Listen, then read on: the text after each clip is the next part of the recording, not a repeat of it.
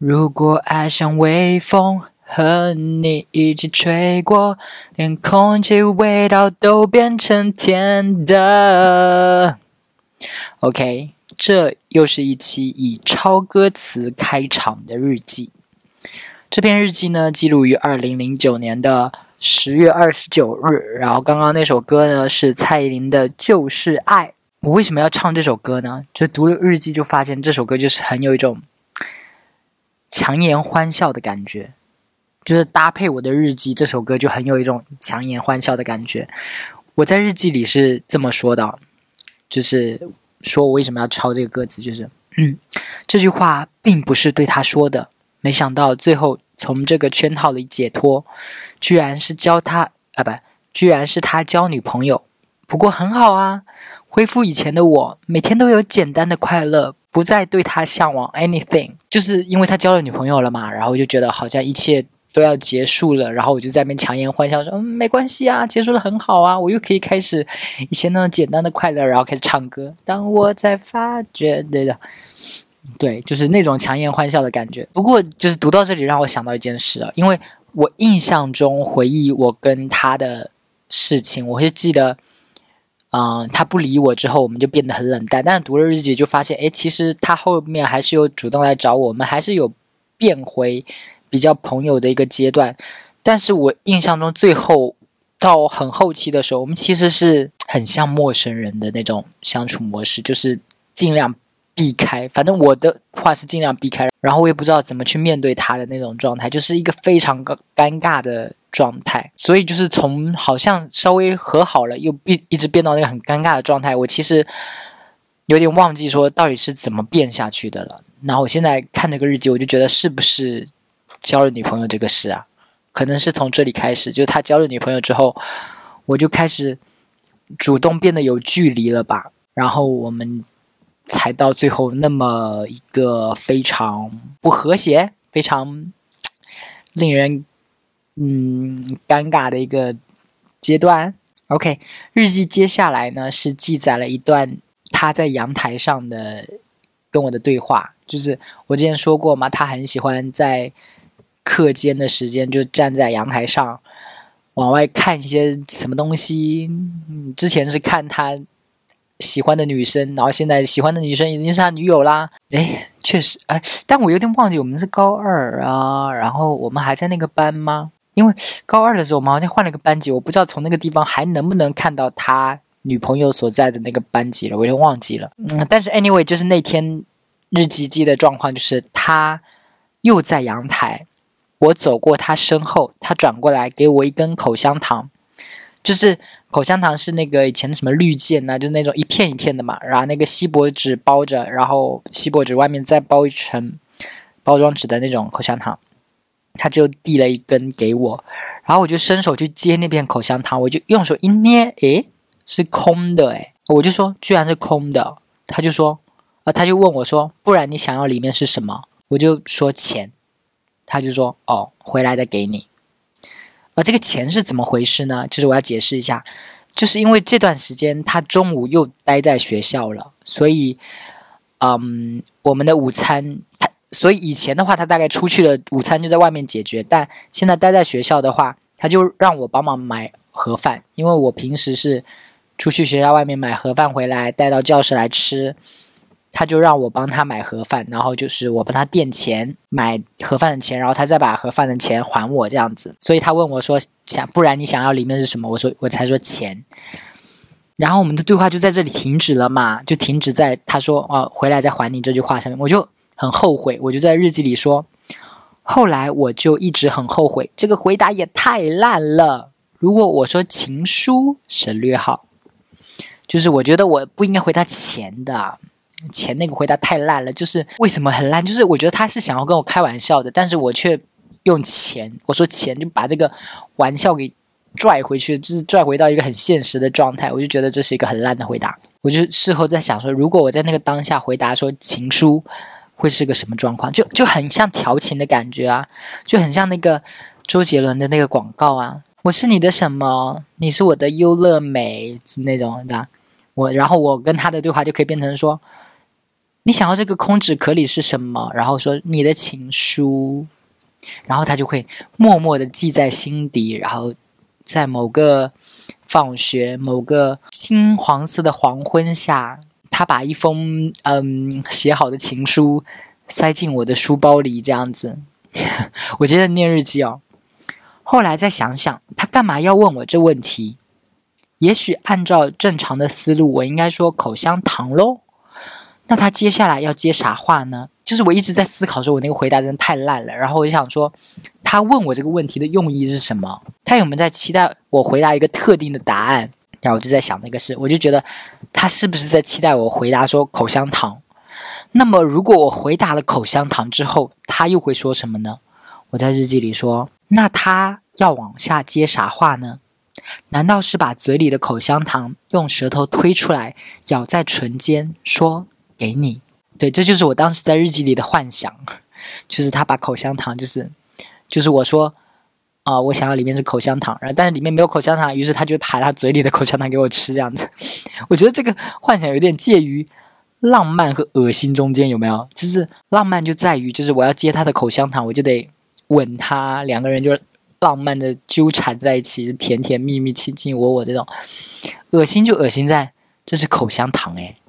口香糖就是我理解的口香糖，就是嘴巴里的抹布。这个口香糖在你嘴巴里擦过一遍，就是抹过一遍，就沾了各种口腔里的什么菜渣、牙垢啊、牙结石啊，各种脏东西。然后你现在要把它吃到自己的嘴巴里，就有点恶心啊，是不是？哎，我突然想到，我最近看一些那种成人的小电影，都会看到类似的情节，就是那些成人演员们互相往对方嘴里。吐口水，我都会，就是偶尔点到这些影片的时候，我都会想，呃，这在干嘛？这这这就是这样互相吐口水有性感吗？为什么要这样做？这样有有性感吗？啊，有性感吗？我不知道在听的人会觉得这个行为是浪漫还是恶心哦。啊，我说的这个行为是我刚刚那个口香糖那个行为，就是他把口香糖让我。喂我吃他的口香糖这种，不是说刚刚互吐口水的那个。我觉得互吐口水那个，应该大部分人都觉得恶心吧。但是口香糖那个，就真的我不知道，就大家的观感是浪漫多一点的，还是恶心多一点？嗯，然后这个口香糖也是很要看人就是了，就是这个口香糖在谁的嘴里真的很重要。就是如果是在什么邓伦啊、王嘉尔啊、白敬亭的嘴里，我就喂我喂我，我可以含他，我我要含他们含过的口香糖。但是如果是别人嘴里的口香糖，就是，咦，给我滚！哎，我就是以前上学的时候，真的就很爱幻想。啊，其实现在工作之后也很爱幻想了。我幻想过各种什么同学呀、同事啊，各种情节。哦，对了，我得先说一下，我我并不会对我的这些幻想感到愧疚，但我觉得应该有的人会对自己的幻想感到愧疚。我觉得在比较传统的教育环境下成长起来的朋友，可能会有这么一种状况，就是自己想到一个什么很禁忌的东西，然后就觉得 抽自己一巴掌，就哎呀，我怎么能想这么恶心的东西呢？但我要说的是，想。是不犯法的，就是你爱怎么想都可以，不要压抑自己。因为我是有一个变化的过程，我以前也是那种稍微小时候是比较传统的人，就是想到了一些比较不正经的、比较禁忌的事情，就会觉得啊，我好恶心，我好肮脏，我好有罪恶感。但是我是后来是被《欲望都市》解放了我的思想，就是《欲望都市》里面有一集是关于幻想的。其中一个女主角 Samantha 看上了一个非常性感的神父，但是神父是不能有性行为的。然后，但是他就是觉得那个神父很性感啊，他就跟他的朋友说，然后他的朋友其中一个就跟他说：“喂，他是神父，喂，你怎么可以意淫他？”就是那个那个朋友就指责，就觉得你这个做很不对哦，这 It's not OK 哦。但是 Samantha 就说。这只是个幻想，这只是个 fantasy，fantasy 是没有罪的，你怎么幻想都不是罪过。然后在那集电视里，大家就开始分享自己的一些比较禁忌的幻想，比如说在酒店的厕所里啊，比如说在爸妈的卧室的床上啊，什么的。对，就是在那一集里面，我接受到这样一个观点，就是幻想是无罪的，无论你幻想多禁忌的东西，都是可以的。呃，这个是我在那个电视剧里面得到的一个观念。后来我有读一些书嘛，读到了一个比较严肃的心理学的知识，我忘了是哪本书了。我记得我那段时间就是很密集的在读一些什么书。好，呃，因为我当时在读那个武志红老师的《巨婴国》，然后那个《巨婴国》里面就会推荐一些别的什么心理的书目，然后我那次就顺着读的蛮多的，所以我有点忘记是哪一本了。然后那本里面就。讲到了一个事情，就是讲说想杀人和要杀人是不一样的。如果你只是想杀人，你在幻想里把他大卸八块啊，把他泡酒啊，把他吃掉啊，这些都是允许的，因为这是幻想。但是你不能真的做出来，你不能把这些想法付诸实践，这就是这是那个底线，这是这是一个 line，这是一个不能跨过的地方，就是。你光想象是 OK 的，但做出来不可以。嗯，人是没有办法控制自己的想象的嘛。就是比如你在跟别人吵架的时候，你在跟一个人很急的吵架的时候，你觉得你的整个情绪上来了，你一定会在心里想说你要把对方砍死啊，或者掐死什么之类的念头。你这妈个逼，你竟然抢我男人，我他妈掐死你！然后很多人在那个情绪上来都会有这样的想法，但是。有些人真的会这么做，有些人会真的就是我想杀了你，然后我就开始撕你的头发、踹你的下体这种。但有些人不会，有些人就是我虽然心里很想，但我知道我不能这么做，就没有做。这就是区别，你懂吗？就是区别，就是你可以在想象中特别残忍，你可以用十八般武艺折磨对方，在你的想象中，但你现实中没有这么做。和你在想象中就是拿小刀划了对方的脸，然后你现实中真的拿小刀划了对方的脸，这是不一样的。比如说，你你想象的是一个很，就是我刚刚举的那个例子哦，就是你想象的是一个非常邪恶的折磨他的手段，但是你没做；跟一个你想想象一个很简单的报复的手段，但是你做了，一定是做了的那个更可恶、更邪恶。你懂我？对我想表达就是这个观点，就是怎么想都是可以的，想是没有罪的。哎，我突然又想到一个有点晋级的话题，就是恋童癖。关于恋童癖，我觉得我看到大部分人的观点都是喊打喊杀，就觉得你是恋，就觉得你是恋童癖，你就该死。但我自己是觉得事情不能这么一概而论了。就是比如说哈，有两个两个恋童癖，一个恋童癖真的把那个小孩子拐到小巷子里面侵犯了，然后那他就是伤害了一个小孩子，那他应该付出相应的代价。然后还有另外一个恋童癖，他。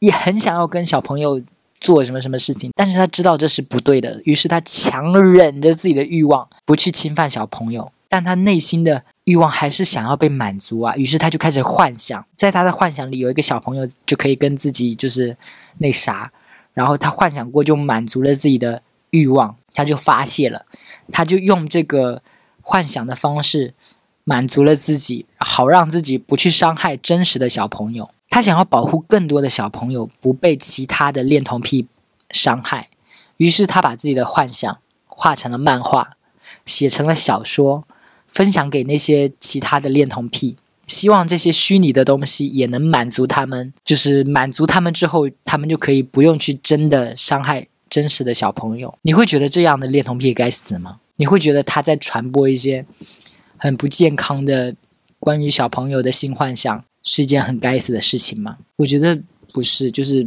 如果有这些东西，其实是为了帮助他不去伤害小朋友的。就是我觉得真的要看动机。可能有的人就会说啊，那你这个发出去了，然后就有别的人学着做了，怎么办呢？怎么什么什么之类的？我觉得就是不要把大家想的那么容易被影响，对不对？就是因为我是 gay 嘛，就是经常听到人家说啊，那你们这些 gay 的东西就在电视上播了，大家都学了，怎么办呢？就是可能吗？啊，我就是看了那么多异性恋，我也没有觉得我想要跟直女怎么样啊。你们看了那么多 gay，然后你们就觉得你们想要跟同性搞啦，是吗？是真的会这样吗？真的有那么容易被影响吗？OK，回到刚刚那个话题哦，就是我的幻想嘛，就是我觉得就是欲望都都是解放了我的罪恶感。就是以前我会觉得，以前我会觉得想一些禁忌的东西是很有很不应该的，但是。我被思想解放之后，我就觉得 OK 啊，就是我只要自己爽了就可以了，我爱怎么想就怎么想。我真的在我的幻想里，我爱怎么想就怎么想。我毕竟没有真实的伤害到任何人，对不对？所以我就觉得没有什么是不可以幻想的。于是我就开始随心所欲的幻想，比如说刚刚念的那个阳台上的口香糖的那个幻想啊，然后有个类似的是我大学的时候幻想过我大学舍友的一个球友，就是我那个大学舍友打篮球嘛，他那个球友呢也是我们的校友，就是我们是同一个大学的，然后那个那个球友大概就是。打篮球嘛，人就很高，有一米九吧。然后他当时是那个学校的体育部的，体育部就负责组织什么运动会呀什么的。然后我就记得有一年的运动会，好像是一次，对，是一次拔河比赛。他那个一米九，一米九的球友，哎，我叫他一米九，还叫他球友，那我就叫他一米九吧。然后一米九呢，就当裁判。一米九当时需要一个硬币。他需要硬币干嘛来着？我想想啊，拔河比赛要硬币干嘛？是为了那个，就是决定双方哪哪个人站哪边的场地，好像是，可能是这个。然后我刚好就在那个一米九的旁边，刚好有一枚五毛钱的硬币，我就借给了那个一米九。然后在那个使用完硬币结束之后呢，一米九就是正常的话，不是应该把那个硬币还给我吗？但是他就调戏我，诶，他就。先做出一副要还我的样子，又说：“哎，我不还你了。”那种感觉，那感觉就很像是那个蔡依林跟安室奈美会唱的那个《I'm Not Yours》的那个 MV 里面的一个画面。蔡依林不是要给一个男的夹一筷子肉喂他吗？然后快到他嘴里的时候，又把筷子抽走了，就是那那就是那种感觉，就是那种调情的感觉呢。我就我就觉得。他干嘛这样调戏我？他是不是对我有意思啊？这家伙！然后我就以这个为线索，我就开始意淫了。有没有？我我的意淫就是他来宿舍找我舍友，就哎，他人呢？我就说，嗯，我不知道呢。他一米九就说，宿舍就你一个人呢？我说，哦，对啊，就我一个人。你关门做什么呀？一米九就说，没什么，就是想和你聊聊天。说着，一米九就在我身旁坐了下来。我说：“我还要背单词呢，跟你没什么好聊的。” Abandon, abandon, abandon。一米九一把合上了我的单词书，凑在了我的面前。他的鼻尖点着我的鼻尖，我可以感受到他温热的呼吸。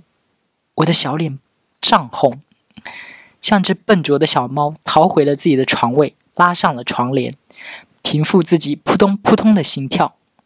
床帘外发出了窸窸窣窣布料摩擦的声响，那难道是脱衣服的声音？我的呼吸开始急促，感觉到床外那个健壮炙热的身体正在一步一步逼近。床帘突然被掀开，一米九那硬朗的轮廓探了进来。啊！我吓得叫出了声：“你你要干什么？你别过来！”一米九按住了我的手腕，整个人伏在我的，整个人伏在了我的身上，用他的面庞轻轻在我耳边摩擦。滴，想要收听以下内容，请付费五元。哎，我发现我也很会编这些东西。我前段时间，我刚刚就是想到了那个姜思达的那个播客，他前段时间不是在播那个什么月色撩人。姐夫，姐夫，你不要过来！我觉得好好笑，然后自己刚好自己来编一段。呃，对了，就是前段时间我舍友结婚，就是那个一米九一起打球的那个舍友结婚，这个一米九呢还从上海回来参加婚礼了。因为我跟那个一米九真的很不熟，虽然就是我们好像在整个呃婚礼的晚餐的期间，我们有对到眼什么的，但我们就是完全没有打招呼，因为我们真的就是完全不熟嘛。然后。他好像，我感觉他有点胖了，而且，然后脑袋也有那么一丢丢秃了。但是，可能就是我的意淫，我当年对他的意淫，就是有在我心中给他涂抹上了一层滤镜，还是怎么样吧。我就会觉得，即便他就是有点小小的胖了，有点小小的秃了，但还是有那么小小的性感呢。就是如果他愿意跟我那啥的话，我感觉好像我还是挺 OK 的啊。再讲一个幻想嘛，就是这次的幻想的对象是我表弟的同学。我表弟就只比我小两个月，但是他比我小一级，所以他同学大概也是同龄人，但是大概也是比我小一级的那种嘛。他的那位同学就是一个大帅哥，很帅，而且有在健身的那种。我记得我表弟当时要找大学的时候，他当时在考察学校嘛，就找一帮人去帮忙，就是参考哪个学校比较好什么的，我就有被一起拉去。然后当时车里是，我就觉得司机开车，我就就坐在副驾座，然后后座就是我、我表弟还有那位帅哥同学，我就跟那个帅哥同学挤在一起，就是我跟他是肩并肩坐着的，我就感觉到我的大腿紧紧贴着他的大腿，然后我当时就觉得，哇哦，哇哦。就觉得有点很满足，你知道，心里就是有点小开心、小雀跃的那种感觉，因为人家就很帅嘛。然后我就心里有在暗暗的喜欢人家那种感觉。然后我幻想这位帅哥同学的情节是啥呢？就是有一段时间，我表弟很喜欢打麻将，就会叫他同学一起去他家的别墅打麻将，这样子。那次大概是三缺一吧。就是可能找不到人，然后他就叫我也一起去打麻将了。其中一位牌友呢，就是那个帅哥同学。然后我就在那边打麻将，我就在那边幻想，我那次应该输钱输惨了吧？因为我在那边想这些有的没的。我幻想了什么呢？就是因为我表弟家住别墅嘛，我们打麻将的地方就离厕所是有一段距离的，我就开始幻想说。打麻将就打到我尿急了，我就去上厕所。上完厕所开门，那位帅哥同学没等我出去就进来了。他一把抓住我的手，把我给拽了回来，在我耳边呢喃：“着什么急呀？”被垂涎已久的男人如此对待，我内心不禁澎湃了起来。可我有我的纠结，这可是我表弟的同学呀。我怎么说也算他半个长辈，怎么能如此下贱的勾搭我表弟的同学呢？我一把推开帅哥同学，挤出一副很严肃的面庞：“不要乱开玩笑！”我厉声说道。他眉头微微一挑，眼神捉摸不定，问道：“哥，你怕了？”我一时语塞：“怕？怕什么？怕被人发现你喜欢我呗。”他此话一出。我就像被踩住了尾巴，瞬间乱了阵脚。谁谁他妈喜欢你了？你你不要乱说。好好好，你不喜欢我，我喜欢你，行了吧？不行，你也不能喜欢我。我话还没说完，就感觉到身体一阵晃动。原来是他用他那健硕的手臂把我整个人举了起来，放在了洗手台上。我的脑袋紧靠着身后的镜子，洗手台上的牙膏、洗手液。肥皂哗啦啦掉了一地，你要干嘛？他们可都在外面呢。哼，他冷笑一声，这才刺激。理智的一面告诉我赶紧起身跑出去，而感性的一面却让我整个人无力瘫软，对不对？却让我整个人瘫软、瘫软、瘫软、瘫软无力。现在这弥漫着暧昧的空气中，他把脑袋埋进我的脖子。我感到一阵瘙痒，他在我的脖颈上深深吸了一口气，缓缓吐出四个字：“你好香啊！”我彻底失去抵抗，双手在他的背上游走。好了好了，差不多了，再往下就要进入那些十八禁的那个环节了，有没有？这篇日记分享的有点太长了。哎，不过我觉得蛮好玩的，就是编这种东西，我可太拿手了。就是以后我的日记啊。要是都分享完了的话，我可以编这种故事来念，不是？以后这个播客就是不是中学生日记了，就是银银娃日记。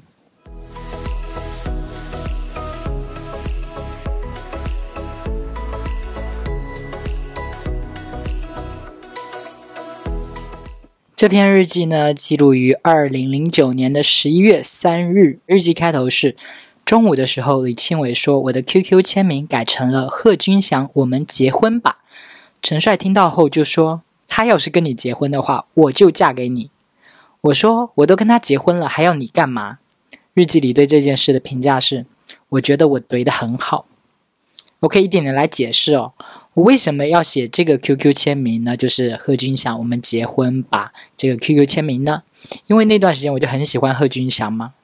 就是主要是因为他长得帅，就我很想要，很喜欢他的长相，呃，是那个时候很喜欢。现在我感觉他好像有点发腮了，就岁月真的好无情哦。就原来那么好看的人，现在就是也要老去，然后变成一个有点大叔发腮的大叔，就好残酷。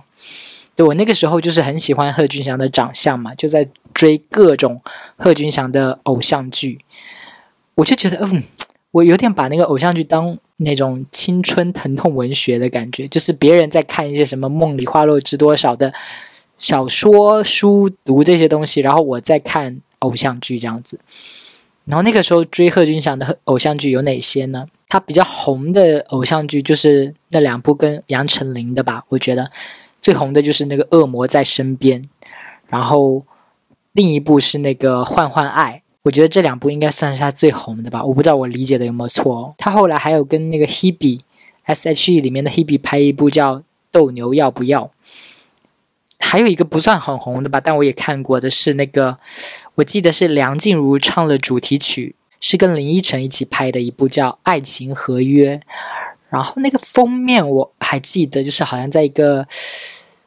海洋水海洋馆里一个那个呃那叫什么啊？就是一个水族馆里面会有一个隧道嘛，然后在一个隧道海洋隧道底下，他们坐在那里，头上是那个玻璃，玻璃里面是鱼游来游去的那个封面，我记得就是反正我当时就是很喜欢贺军翔，就觉得我既然这么喜欢他的话，我就要把这些剧追完，就是要一种爱屋及乌的感觉。我们结婚吧。就是他的另外一部偶像剧。我刚刚读到这篇日记的时候，我也去搜了一下，然后我发现这部剧的那个女主角挺不红的，我完全没听过那个名字。我们结婚吧这部剧其实我也没有看，但是我却把这部剧的名字写成了我的 QQ 签名。我都不知道我当时怎么想的诶，我就不怕被我妈看到吗？因为我那个时候有加我妈的 QQ 好友啊，然后我妈。当时看到他的儿子 QQ 签名写“贺军翔，我们结婚吧”，会是什么感受啊？我妈会不会那个时候已经知道我是 gay 了呢？还是觉得儿子在发什么癫？还是觉得，还是他根本就不知道贺军翔是什么人？或者那个时候他根本没看到我这条 QQ 签名吧？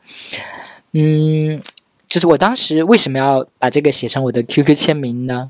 肯定不是因为我喜欢这个电视剧，对吧？因为我根本就没看过。如果是我看过了，我非常喜欢里面的剧情、人物什么的，我把它当做我的 QQ 签名，那还可以理解。而这部我就是完全没看过，我却把它当做我的 QQ 签名。我感觉我就是想表达什么，而且我那个时候想表达是对谁表达？肯定就是对陈帅啊！我感觉我就是想对陈帅表达，说我更喜欢贺军翔多于喜欢你。然后我在日记里不是觉得我回应陈帅回应的很好吗？我就回应他说：“我都跟他结婚了，我还要你干嘛？”就是同样的一个态度，就是我想表达说我喜欢贺军翔多过喜欢你。这句话再往后推，就是我没那么喜欢你。对我觉得我最终想要表达的就是话里藏刀的那个刀，就是想要表达一种我没那么喜欢你的感觉。我就是真的是一个很要面子的人呢。我觉得我想表达这个就是。有一种不想输的心态，我不想让他觉得我有那么喜欢他，我不想让他觉得他可以把我吃的死死的，对吧？就是如果我就是完全投降了的，说我喜欢你，那他就可以随意践踏我啊！我是那样的感觉，所以我就是死不承认，就是我喜欢他。现在再看就觉得我很不真诚，有没有？就喜欢人家，你就。承认呐，你嘴硬个什么劲儿啊，死丫头！就是，万一就是有那么一丢丢的几率，你把它给掰弯了呢，你就可以有一段校园恋情了耶！不像是现在，现在我就是我好像之前说过吧，我第一段恋情是在大学毕业之后，我就很懊悔我没有校园恋情啊。不过就是万一没掰弯怎么办？万一我就跟他说我喜欢你，然后没掰弯他怎么办？会不会被暴打一顿哦？应该不至于吧？就以我跟他的交情，他应该最多就跟我绝交，也不至于打我吧？OK，我接着往下念日记的内容哦。自习课段长不让下去，这里解释一下，就是根据日记的上下文，大概就是以前自习课好像应该是大家可以下楼去自由活动什么的，但是这一次这篇日记的时候。段长就不让我们下去了，所以我们就只能在班级里待着。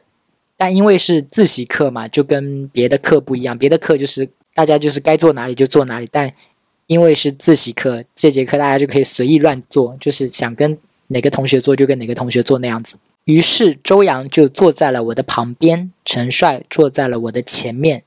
因为李庆伟旁边没位子了，I know。呃，前面那句是我日记里写的，就是我虽我就觉得我虽然日记里这么写的，就是写说陈帅之所以坐在我前面，I know 是因为李庆伟身边没位置了。我虽然日记里是这么写的，但我觉得我会特地把这句话写下来，是因为我内心还是有点觉得。有那么一点点希望，就是陈帅是因为我，然后坐到了我的前面，就是我还是有一点点那期待，就觉得我是他的首选，就是比起李庆伟，他更愿意跟我待在一起那样的感觉。但因为就是我身边的位置已经被周洋占了嘛，所以陈帅就坐在了我的前面。我是这么觉得啦，觉得他其实是想坐在我旁边，但因为我旁边被人占了，所以他坐到我前面。但我在日记里也是嘴硬。